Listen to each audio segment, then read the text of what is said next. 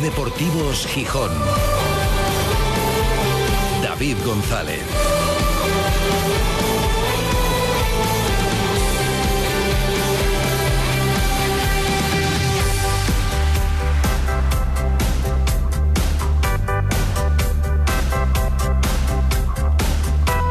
Martes 10 de octubre de 2023. Buenas tardes, bienvenidas, bienvenidos a Ser Deportivos Gijón.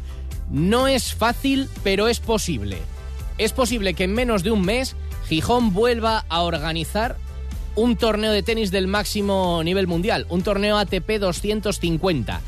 No es fácil, pero Gijón está en la carrera. Ha levantado la mano ante la inminente, todavía no oficial, pero inminente y previsible suspensión por motivos obvios y lamentables, por la situación de, de violencia, harán que no se pueda desarrollar como estaba previsto en Tel Aviv.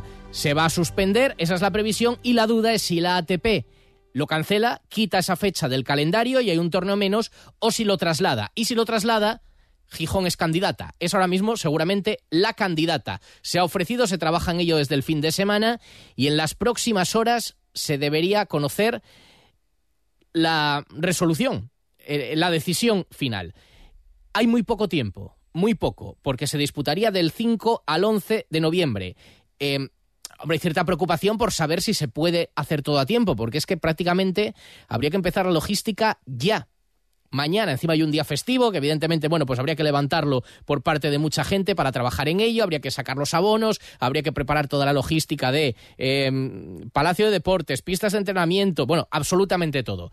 Pero Gijón se ha posicionado y cuenta con dos factores con la voluntad de si se puede, si cuadra, si salen las cuentas, si hay tiempo y hay margen hacerlo, y por otro la experiencia de haberlo organizado y con éxito quedó satisfecha la ATP, quedó satisfecha la Federación Española de Tenis, hubo satisfacción también en la ciudad, unánimemente, y por parte del ayuntamiento, y todo eso le avalan para poder organizarlo. La ciudad está preparada, dice el portavoz del equipo de gobierno Jesús Martínez Salvador. Bueno, yo creo que Gijón es una ciudad que está preparada, y así lo ha demostrado en su historia, para acoger cualquier espectáculo o cualquier evento deportivo de, primer nivel.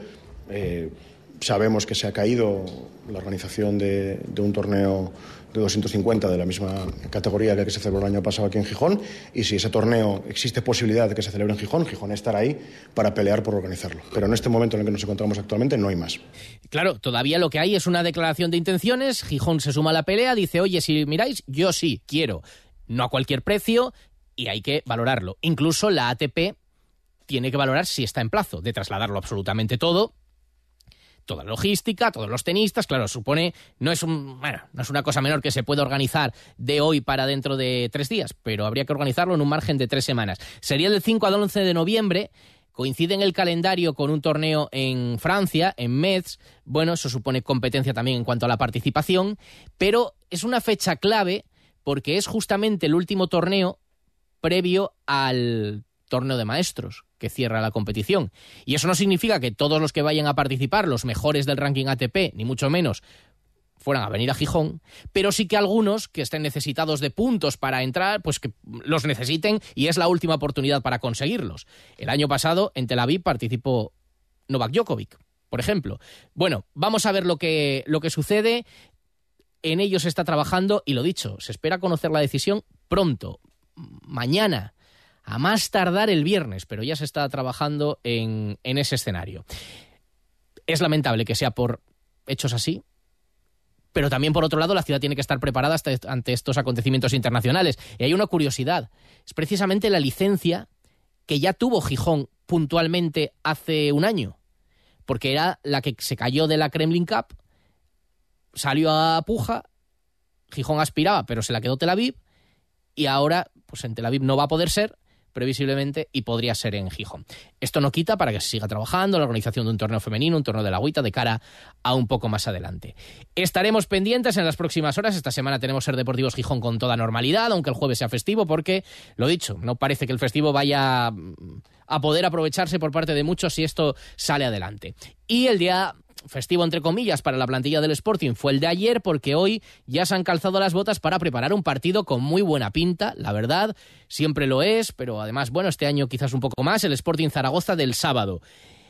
Lo ha hecho hoy el Sporting ponerse a trabajar con algunas ausencias, una de ellas que puede ser para largo no es importante, o sea, es relevante por eso, por la extensión que puede tener, porque puede estar un mes fuera este jugador, no es por lesión, ahora lo cuento, pero no por la relevancia que tiene en el equipo, porque es uno de las patatas calientes que tiene sobre la mesa el entrenador. Bueno, no sé, a lo mejor ni eso en este momento. Jordan Carrillo se ha ido ya para participar, ahora tienen unos partidos preparatorios, pero va a participar con la selección de México sub-23 en los Juegos Panamericanos. Ya tienen un partido mañana, o sea que se ha conocido hoy, pero Jordan Carrillo ya ha tenido que emprender viaje hace, hace unas cuantas horas. Y claro, ¿cuánto tiempo va a estar fuera? Pues puede estar, bueno, de hecho puede estar casi hasta que empiece el hipotético torneo de tenis, porque si México sub-23 llegara a la final, todo depende de cuánto avance en esa competición. La final está prevista para el día 4 de noviembre. Al día siguiente empezaría el, el Gijón Open. Em, o sea que prácticamente puede estar un mes no está teniendo mucha participación. Vamos a ver si le sirve como escaparate, al menos como posibilidad de jugar y si puede cambiar algo su situación en el Sporting. Ha habido alguna baja más hoy, pero bueno, no parece nada grave. Sigue Zarfino con su proceso. Pascanu también hoy ha rebajado el ritmo de trabajo. Bueno, lo vamos a ir contando. Enseguida se pasa por aquí también Antón Meana con la guadaña. En Burdeos, hombre, ya nos afecta de forma lateral, pero por contarlo también, porque eh, Pedro Díaz, que está jugando ahora con el Girondin, jugó el otro día, por ejemplo, el Girondin está mal, muy mal, muy por debajo de las expectativas y ha caído definitivamente su entrenador. Y va a llegar un español, vamos a ver si para Pedro es mejor o peor, Albert Riera, el exfutbolista que estaba entrenando en Eslovenia, que ya jugó en ese equipo y es el nuevo entrenador de un equipo que va decimotercero en la segunda francesa, a 10 del ascenso directo y a 7 del quinto, y que llevaba cuatro partidos sin ganar. Lo último fue la derrota por 0-1 en casa contra el Levallois. Y enseguida escuchamos también la emoción de Miguel Ángel Ramírez. Ayer a través del Inside, del vídeo que publica el Sporting, esas imágenes previas durante el partido y pospartido y también el vestuario, comprobamos lo emocionadísimo que estaba el entrenador, que, visto lo visto, aunque en rueda de prensa decía que no quería el equipo tan volcado en las áreas y demás, pero que estaba orgulloso de la forma de caer en Santander. Con lo cual, y yo lo celebro, y creo que mucha gente también, no parece que el entrenador vaya a rectificar. Otra cosa es matizar, pero no rectificar la idea de las últimas jornadas con un Sporting mucho más ofensivo. Ofensivo en el sentido de atacar, no de otras cosas. 3 y 27, hacemos una parada y lo contamos todo hasta las 4. Cita con el deporte aquí en la SER. Ser Deportivos Gijón. David González.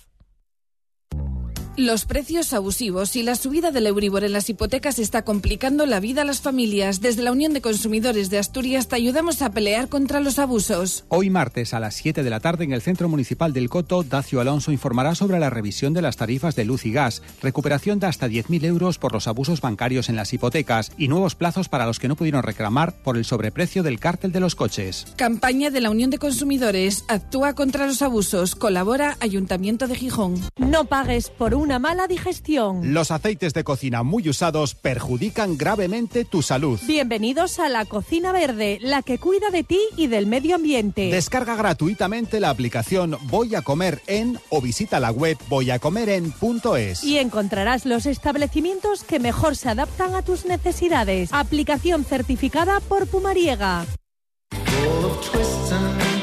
Hay emociones que solo puedes sentir cuando experimentas algo por primera vez. Vuelve a vivir la ilusión de las primeras veces al volante de un Toyota Yaris Cross Electric Hybrid. Estrénalo ahora sin esperas. Más información en toyota.es. Te esperamos en nuestro centro oficial Toyota Asturias en Oviedo, Gijón y Avilés. El análisis del Sporting, el debate, la polémica, la elección de los mejores cada lunes a las 3 y 20 los invitados más destacados opinan junto a David González y Manfredo Álvarez en la tertulia de referencia del Sportinguismo, la de Ser Deportivos Gijón, desde el restaurante Villavista.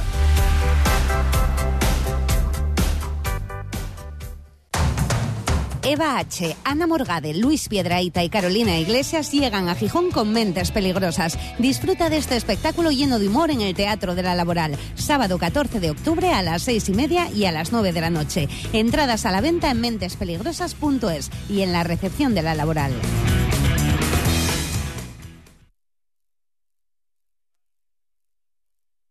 Cuando todo sube, ándate con ojo. Ahorra con tus 29 de Sol Optical. 29 gafas graduadas por solo 29 euros. 29. Tus nuevas gafas para ver y disfrutar. En Gijón, Centro Comercial Los Fresnos y Paseo Begoña. Infórmate en soloptical.com. Sol Optical. Solo grandes ópticas. Ser Deportivos Gijón. David González.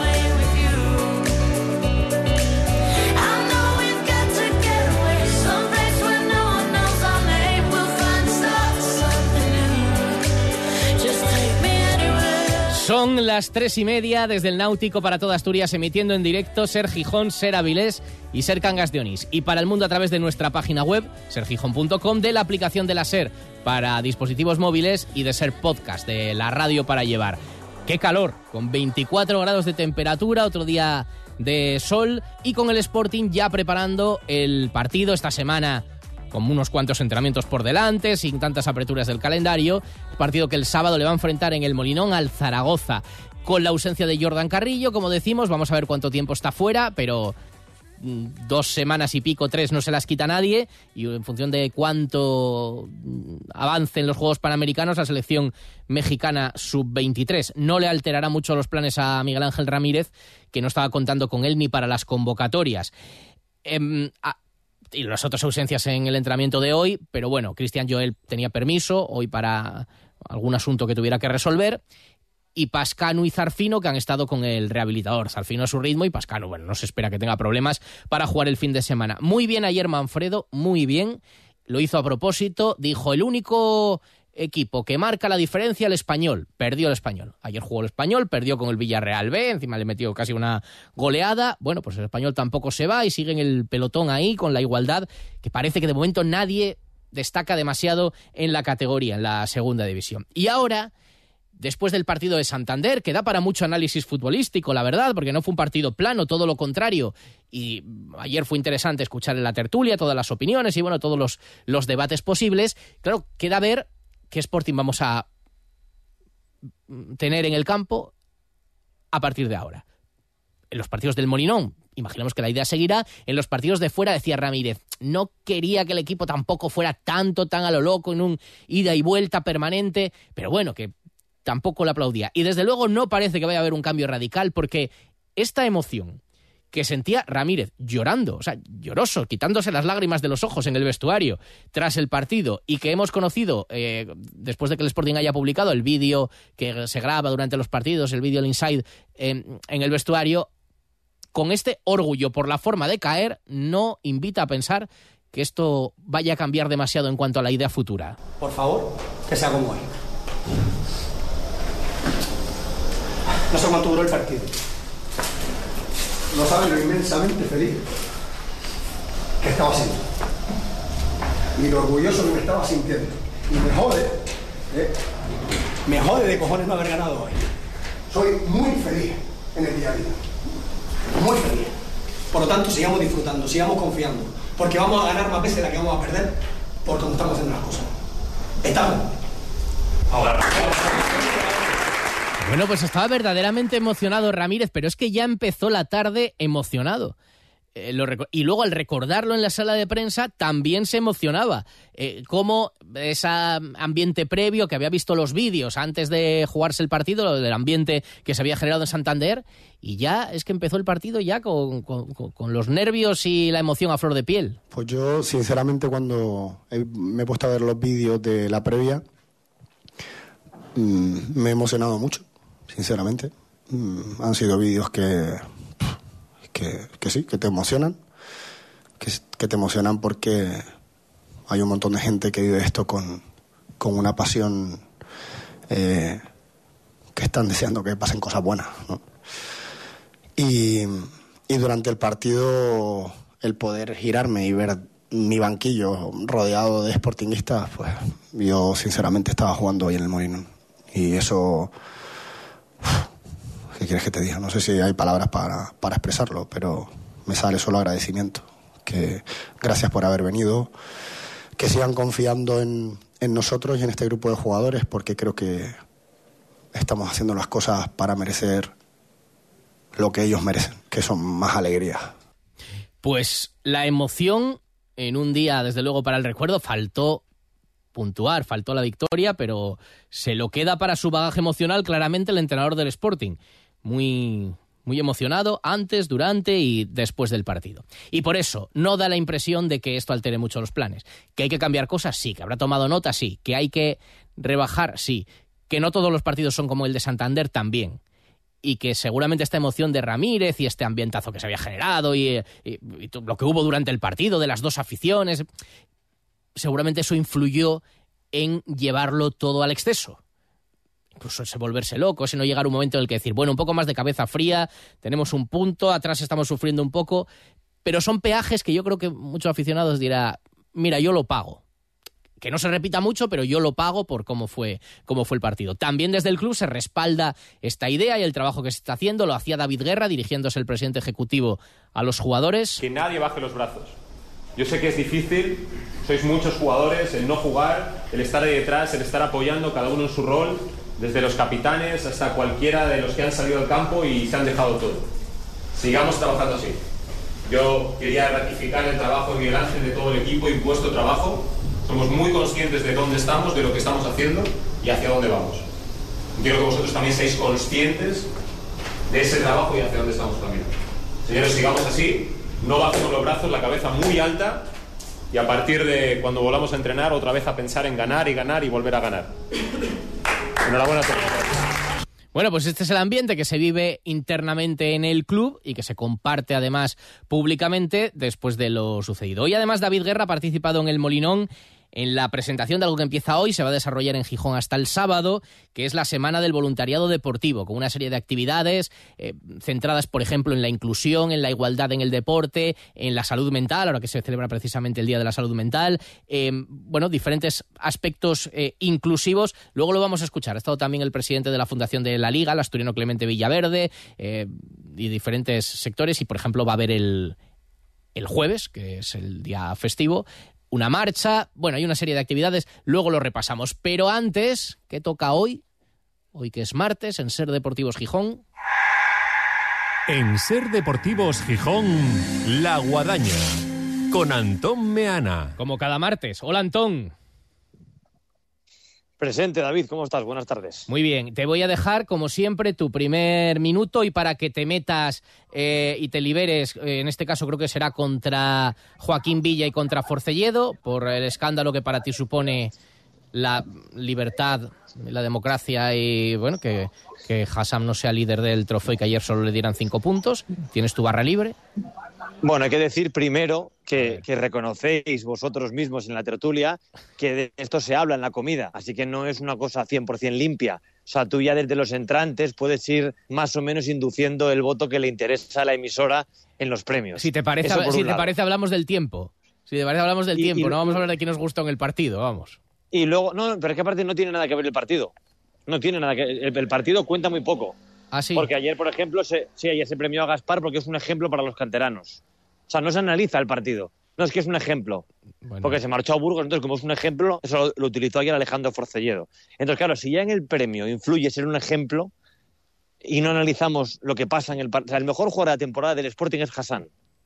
Y entonces habrá que explicar a la audiencia por qué no va primero. Va segundo. ¿Por qué cuando el mejor, por qué cuando el mejor es Yuca no está Yuca? El año que era Yuca, ¿por qué no estaba Yuca? Eran otros tiempos. O sea, es, una, es una anomalía, una anomalía sportinguista que se repite año a año. El mejor futbolista de la temporada nunca va primero en el trofeo de ser Gijón. Es una cosa extraña, extraña, y yo interpreto que el único responsable eres tú, Ala, que vas señalando. Yo ayer, lo, lo, pienso realmente. Yo ayer, por ejemplo, ni, ni, ni, intervine. Métete con quien te tengas que meter. Si te parece que el argumento de Forcelledo... No, no, ni en antena ni fuera. Porque a Joaquín, a Joaquín Villa nadie, nadie le tiene que decir lo que tiene que opinar, evidentemente. Manfredo defendió tu postura ayer. Y sin embargo, Forcelledo, es verdad que con algún argumento un poco peregrino, no te lo voy a negar, pero se inclinó hacia Gaspar. Por los dos goles, supongo que algo tenían que ver, porque, hombre, tener dos goles y participar también en casi todas las jugadas de ataque, pero bueno, ya sabemos que tú, si es escuela de mareo, Pedro fatal, eh, Nacho Méndez te parece horrible que vaya bien, eh, Gaspar mal que le demos ayer, eh, Grajera que no lo llegó a ganar aunque tú creías que había una campaña para que lo ganara, ya sabemos que tú lo de mareo mal. Es que el, el, el, el sábado hubo un, un, acontecimiento, y lo explicó bien Manfredo, un jugador del Sporting que que era superior en toda acción al resto de sus rivales. Y, y, creo que es un jugador diferencial y que lo lleva siendo toda la temporada. Y entonces me sorprende que, que llegados al parón de primera división del mes de octubre no lidere, no lidere. Y creo que eso se va a repetir toda la temporada y que cuando se le pueden dar 10 le caerán 5 y así es muy difícil conseguir el premio. Eh, esto lo digo porque para mí el premio tiene una importancia enorme, es el balón de oro de Gijón. Es el premio que, que, distingue al, mejor jugador del Sporting. Me lo tomo muy en serio. Entonces me sorprende, pero bueno. Ya quisiera el balón de oro, ya quisiera el balón de oro, pero bueno. pero bueno, ya aquí lo dejo. Para mí Hassan fue el mejor el otro día. Está siendo el mejor de la temporada. A pesar de la ocasión que, falla, que no, a pesar de la ocasión que falla. Pero porque él mismo lo ha reconocido. Tiene que mejorar en, la definición pero, pero eso es, eh, es muy difícil mm, de, controlar. Lo, lo, lo, lo, bonito es pues lo que hace Hassan, lo que hace Brian Zaragoza, intentarlo siempre. Jugar así porque ellos juegan a eso, mm. que es un poco una frase que dijo el otro día en Dazón Brian Zaragoza, el, el jugador del Granada. Eh, son gente que juega a esto, que cada balón es distinto, cada balón es eh, una oportunidad para reivindicarse y, y, hacernos felices a los que vemos el partido. Entonces, yo entiendo que, que para mucha gente eh, el Sporting tenía que haber sido conservador el otro día en Santander y que le parece que es mejor partido eh, el, el, del Sporting en Huesca que el del Sporting en Santander. Para mí el fútbol es lo de Santander. Tienes que ir a por otro gol. tienes que ir a por el partido. Estoy de acuerdo. Tienes que ir permanentemente a por el partido. Porque eso es lo que hace que nos guste el fútbol. El fútbol no nos gusta por un 0-0 por mucho que ahora eh, el discurso lo dominen muchas veces entrenadores o, ni eso, aspirantes a entrenadores. Pero el fútbol es de la calle, de los futbolistas, de la gente, del que regatea. Y en Gijón siempre hemos disfrutado con los extremos. Es lo que aprendemos de padres a hijos desde que Ferrero, que es otro nivel, es un nivel Messi, aquí estamos ya en el nivel que está el Sporting ahora, pero siempre nos han gustado los extremos, toda la vida. Y hemos tenido en primera división a Diego Castro, y hemos tenido en segunda y en primera a Johnny, y ahora tenemos a Hassan. Entonces, a mí me gustó mucho el planteamiento del Sporting el otro día y no me da una rabia enorme haber perdido. Me molesta, hmm. evidentemente me molesta, pero me fui a, cenar contento, contento, porque el Sporting lo intentó, fue por el partido, pues oye, al final le salió mal, pero le pudo salir bien, le pudo salir bien. Sí, sí. Y por tanto, ojalá repitan esto todos los partidos. Ojalá lo repitan, ir a por el partido. Y yo viendo eh, la emoción que también hemos visto después en vídeo y tal, en el vestuario, en el vídeo que publicaba el Sporting del propio entrenador, el orgullo con su equipo. Bueno, pues a pesar de lo que haya que pulir, yo ayer lo decía, es una esperanza eh, personal por lo que tú dices, ¿no? Bueno, por las dos cosas, porque el fútbol también es entretenerse y no aburrirse y decir, lo mejor que me pasó fue ver que al final 0-0 o, 0-1 ganó el Sporting con una sola ocasión que tuvo y la metió. Pero aparte por la competitividad, yo creo que si el equipo lo intenta va a tener más opciones puliendo cosas. Y yo lo expreso como un deseo, pero además es una percepción. No creo que el traspiés que fue perder ese partido, a pesar de los pesares, vaya a cambiar la hoja de ruta de un Ramírez que parece que afortunadamente quiere enfocar el camino hacia ahí, ¿no? Hacia esa forma de jugar. Sí, y creo que tiene que, que tenerlo claro que nos gusta y que evidentemente en una temporada hay baches y en una temporada se generan dudas pero el Sporting Timorato y Reservón del Derby en Oviedo no nos gusta, ni a él. Y sin embargo el de Santander sí nos gusta. Y el Racing está jugando bien en su campo, con un entrenador que nos conoce perfectamente, que tiene la motivación encima de ganar al Sporting. Eh, eso también influye. Pero creo que lo que tenemos que ver el fin de semana contra el Zaragoza es lo mismo. Y el Zaragoza es un equipo que aunque viene de perder en casa, está arriba. Y ha estado arriba, ha sido líder. Pues si te mete un gol el Zaragoza, a meterle dos. No sé, me parece que tenemos la, por lo menos la esperanza de que el próximo tramo de temporada no sea tan aburrido como en los últimos años. Pues es verdad, y mira, pues eh, lo celebramos, lo celebramos todos. Eh, hablábamos de los nombres propios positivos, luego está la situación de, de Yuka. Em, ¿Hasta qué nivel te preocupa, no ya la situación concreta, que también, de Yuka, sino lo que hablábamos, ¿no? 41 disparos entre los tres palos y fuera del Sporting en los dos últimos partidos. La cantidad de ocasiones que necesita, la cantidad de fútbol ofensivo que tiene que generar para que toda la delantera del Sporting sea capaz de meter algún gol y al final los mete Gaspar un día. Bueno, eh, ¿cómo te preocupa esa situación? Que se pueda mm, perder lo demás. Me parece un buen enfoque. Me, me preocupa más el Sporting que Yuca. Le deseo lo mejor a Yuca pero me preocupa que el Sporting no tenga alternativas, ¿no? Si tiene a Gaspar, que tiene mucho gol, pero Gaspar solo no puede tirar de, de, la responsabilidad goleadora del equipo. No se le puede exigir a Gaspar que meta 20 goles, ¿no? Que sí que se le podría pedir a un delantero con el sueldo de Yuca en segunda división, porque encima ha tenido temporadas en las que ha estado con números similares, no tan potentes, pero sí, sí similares. Bueno, creo que es un problema. Eh, creo que, que el Sporting lo ha solucionado bien, que dentro de que es un problema ha sumado bastantes puntos eh, en partidos en los que ha marcado un gol o dos goles, eh, que está bien, pero es evidente que al Sporting le falta un delantero, que no tiene recambios de garantía en el banquillo, que el entrenador mm, sabe que tiene que tirar de Yuca, pero que no está ni se le espera a corto plazo, porque no está bien, no está bien Yuca. Eh, Campuzano no es una alternativa que le motive, de Geraldino mejor ni hablamos, y por tanto dependemos ¿no? de la inspiración de Gaspar, de cómo esté Juan Otero y de algún jugador de segunda línea como el tanto de Nacho en, Huesca. Pero sí que es un problema y es lo que puede alejar al Sporting de estar arriba más tiempo o de convertirse en un equipo de mitad de tabla eh, en cuanto pasen unas, unas jornadas. Hay tres situaciones que solucionar, más en una plantilla en la que parece que hace falta, por ejemplo, ese delantero que no llegó en verano, pero claro, para que llegue hay que liberar dinero y una ficha. Eh, para seguir. Está el caso de Fran Villalba y hoy hemos conocido Jordan Carrillo, se marcha casi un mes. Yo creo que lo mejor que le puede pasar al Sporting es que haga unos grandes juegos panamericanos y que se diga Jordan Carrillo se va no sé qué equipo que le ha visto ahora y se ha vuelto loco con él en estos juegos. Creo que la apuesta ya es fallida de todas todas y mira, pues si lo liberas por ahí una ficha para completar es otro que te falta, pues bien estará, ¿no?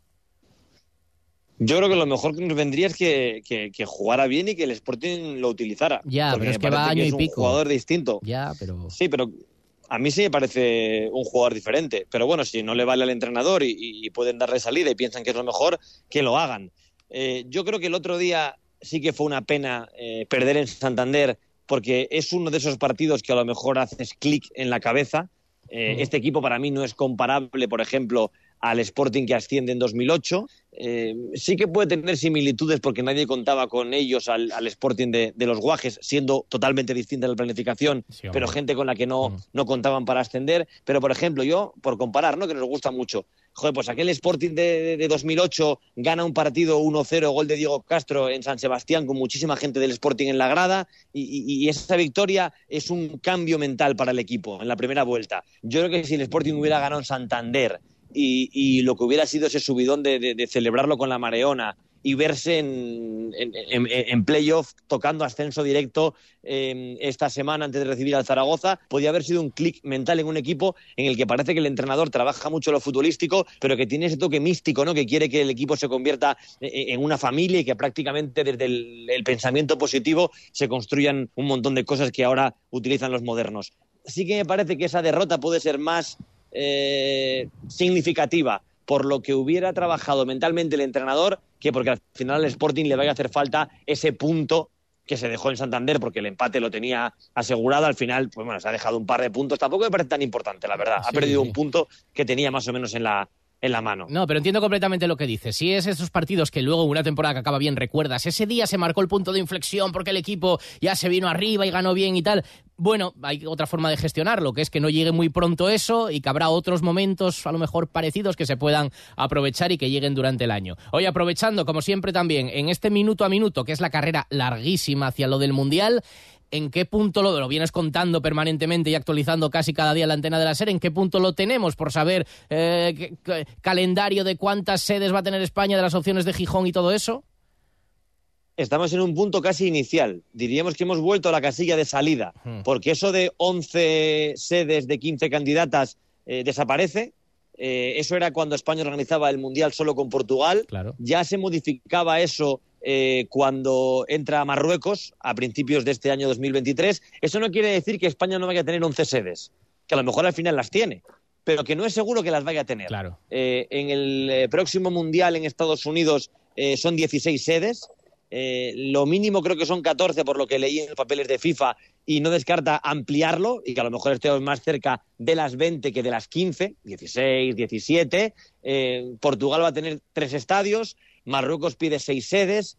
Eh, eh, eso acercaría a España un número más cercano a nueve, por ejemplo, que a once o doce. Eh, pero estamos en un punto inicial otra vez. no es que se tire atrás todo lo hecho, pero Gijón no tiene un proyecto aprobado, no tiene un proyecto en marcha y, por tanto, aunque sigue gustando mucho la opción del Molinón por su romanticismo, es verdad que han cambiado eh, los interlocutores con la federación en muchos puntos clave y Gijón, digamos que, que no voy a decir que parta de cero, pero que no está en la pole position y va a tener que conseguir un proyecto muy, muy firme para convencer sobre todo a la FIFA, que es la que ahora tiene la mano, ya hemos perdido el control federativo, la federación va a proponer, pero va a disponer FIFA. Esto ya no consiste en que la Federación Asturiana o el Sporting o el Ayuntamiento que iban de la mano eh, convenzcan a la Federación de Rocha, en este caso. Mm. No, no, no, no. Ahora hay que convencer a FIFA. Y ahí, digamos que ya no es tan familiar como podía ser hace un año de venga, pues la Federación Española quiere que sea el mayor número de sedes en España. Está la cosa totalmente distinta, David. No, y como tú has contado y a alguno les sorprendía, una cosa es saber el número de sedes exacto y otra que puede tardar mucho tiempo. ¿Qué ciudades son esas sedes? Que, es que son dos calendarios diferentes. Sí, sí, sí. Eh, Ladislao Moñino publicó en el país que hasta el año 2026 no se conocerán las sedes definitivas. Sí el número, pero no las sedes. Eh, cuando lo publicaba Moñino, para mí era palabra del señor, y luego hizo un par de llamadas y, es tal cual.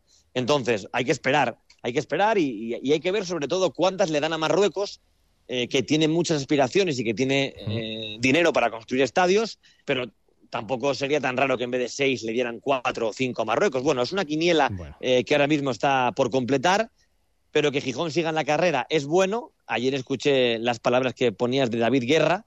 Eh, ojalá que en algún momento sean taxativos con lo de que el Molinón y su antigüedad es una línea roja. Le pregunté, le pregunté pero lo pasó muy por encima y claro, solamente eran tres preguntas en un acto de otro tipo y no se podía repreguntar, pero... Por eso digo, a mí todos esos, todo lo que no sea ser claro, a mí me genera dudas. Bueno, pues lo iremos contando. Antes sabremos lo del tenis, que lo deberíamos de saber en las próximas horas y que presta, ¿eh? También, oye, lamentablemente por los acontecimientos que, suceden, pero bueno, hay que estar preparado para las oportunidades. Por supuesto, por supuesto. Y aparte me parece que es, que, es bueno que, que, la gente que tiene un conflicto como el año pasado en, Rusia, eh, como este año en, Israel y en, y en Gaza, eh, que, se centren en, lo más importante, que no es el deporte, eh, que no les quiten el deporte, que el deporte pueda volver, porque más allá de lo que hagan gobiernos, la gente lo sufre, principalmente en Ucrania, en, la franja de Gaza, en, Israel, la gente que en Rusia estaba sufriendo el año pasado y, que seguirá sufriendo ahora. A mí me parece bien que el deporte se quede aparcado y que un país como España tenga la posibilidad de albergar, pues ya ha ocurrido con otro tipo de eventos, ahora le toca a Gijón a lo mejor organizar por segundo año consecutivo un torneo de tenis importante, que se solucione lo fundamental, que es la vida de la gente, y que sepan que el deporte podrá volver allí cuando la situación se, se estabilice. Por supuesto, pues lo iremos contando y a ver si tenemos esa oportunidad. Eh, lamentablemente, ojalá fuera de otra manera, pero, pero que Gijón esté preparada para, ser alternativa. Para mí la clave es esa, que Gijón esté preparada para organizar eventos y que la gente a nivel internacional cuente con Gijón como un lugar seguro y preparado para hacer eventos deportivos. Y dispuesta a levantar la mano como ha estado en estas horas, que ha sido todo a toda, a toda velocidad. Si se hace, seguro que sale bien. Antón, muchas gracias. Buena semana. Un abrazo. Hasta el martes. Muchas gracias. Mayo 2006. Suso Silva manifiesta por primera vez. El circo ha muerto. Vamos a desenterrarlo. 17 años, 5 espectáculos y más de 5 millones de espectadores después, Suso se despide de los escenarios para siempre en Requiem, Sinfonía Final, el nuevo espectáculo del Circo de los Horrores. Del 20 de octubre al 1 de noviembre en el Parque Hermanos Castro. Entradas a la venta en circodeloshorrores.com cuando el final se acerca. Solo quieres que empiece ya. Con el patrocinio de Voices Escuela de Doblaje en Calle Libertad 12. Información en página web. Perovi, especialistas en fontanería, calefacción y agua caliente en Avenida Eshul 28. Decofer, tu carpintería metálica de Gijón. Trabajamos a medida tus ideas en metal. Restaurante Viñao, un grande de Gijón. Cita obligada de los amantes de la buena mesa en Camino de Viñao. Ecomodular, la empresa asturiana especializada en la construcción de viviendas unifamiliares en el polígono de Roce. Hacienda exigirá en los próximos meses a todas las empresas y autónomos un software de facturación homologado. Aprovecha ahora el kit digital con NeaMaster y te ayudaremos a cumplir con la nueva normativa. NeaMaster, tecnología de confianza. Más información en neamaster.com. Eva H., Ana Morgade, Luis Piedraíta y Carolina Iglesias llegan a Gijón con mentes peligrosas. Disfruta de este espectáculo lleno de humor en el Teatro de la Laboral. Sábado 14 de octubre a las seis y media y a las 9 de la noche. Entradas a la venta en mentespeligrosas.es y en la recepción de la Laboral. Con el patrocinio de Voices, tu escuela de doblaje en Gijón, calle Libertad 12. Migoya Global Car, tu taller de confianza en Gijón, en el polígono de Roces. Descarbonízate con Migoya Global Car y pasa la ITV sin malos humos las 10 primeras llamadas por solo 50 euros. Tu punto de descanso, la mejor oferta este mes en muebles, sofás y colchones en Avenida Galicia Natahoyo y en el Polígono de Roces, Gijón. No pagues por una mala digestión. Los aceites de cocina muy usados perjudican gravemente tu salud. Bienvenidos a la Cocina Verde, la que cuida de ti y del medio ambiente. Descarga gratuitamente la aplicación Voy a comer en o visita la web voyacomeren.es. Y encontrarás los establecimientos que mejor se adaptan a tus necesidades. Aplicación certificada por Pumariega. Los precios abusivos y la subida del Euribor en las hipotecas está complicando la vida a las familias. Desde la Unión de Consumidores de Asturias te ayudamos a pelear contra los abusos. Hoy martes a las 7 de la tarde en el Centro Municipal del Coto, Dacio Alonso informará sobre la revisión de las tarifas de luz y gas, recuperación de hasta 10.000 euros por los abusos bancarios en las hipotecas y nuevos plazos para los que no pudieron reclamar por el sobreprecio del cártel de los coches. Campaña de la Unión de Consumidores. Actúa contra los abusos. Colabora Ayuntamiento de Gijón. En el paraíso no hay forma de Hablábamos de tenis, por cierto que hoy Pablo Carreño, no antes de las 5 de la tarde, debuta en el ATP 125 Málaga Open frente al francés Arthur Cazuk. Eh, Pablo Carreño tiene intención, una vez recuperado de su lesión, de jugar todo lo que pueda de aquí a final de año. Bueno, si se abre la ventana de Gijón y hay posibilidad, pues sería también eh, otra, otro aliciente en caso de que pueda jugar ese hipotético Gijón Open. Y decíamos que hoy se ha presentado en el Estadio del Molinón la iniciativa que organizan desde hoy hasta el sábado la Fundación La Liga, la Fundación del Sporting y las asociaciones, las plataformas del voluntariado de España y de Asturias. Un montón de actividades vinculadas al deporte, de las que hablaba y daba algunos datos el asturiano Clemente Villaverde, director de la Fundación de la Liga. Va a ser una semana buenísima, creo que vais a poder disfrutar todos del tema del voluntariado eh, de una manera totalmente diferente y de, y de, primera mano. ¿no? Me gustaría destacar que esta semana eh, aquí en, en, Gijón va a estar especialmente dedicada al tema de la mujer y la participación de la, de la mujer en el, en el deporte. Está basada muy, mucho en, en la igualdad y sí me gustaría eh, daros unos, datos que voy a, leeros ahora en cuanto a lo que es la participación de, la mujer en el, en el, deporte. Estos datos que os voy a dar están según una encuesta de hábitos deportivos del 2022 del Ministerio de Cultura y de Deporte. Para que os hagáis una idea, el 63,1% de los hombres realizan actividades deportivas por el 51,8% de las mujeres. El 75,7% de las licencias federativas corresponden a hombres y el 24,3% a mujeres.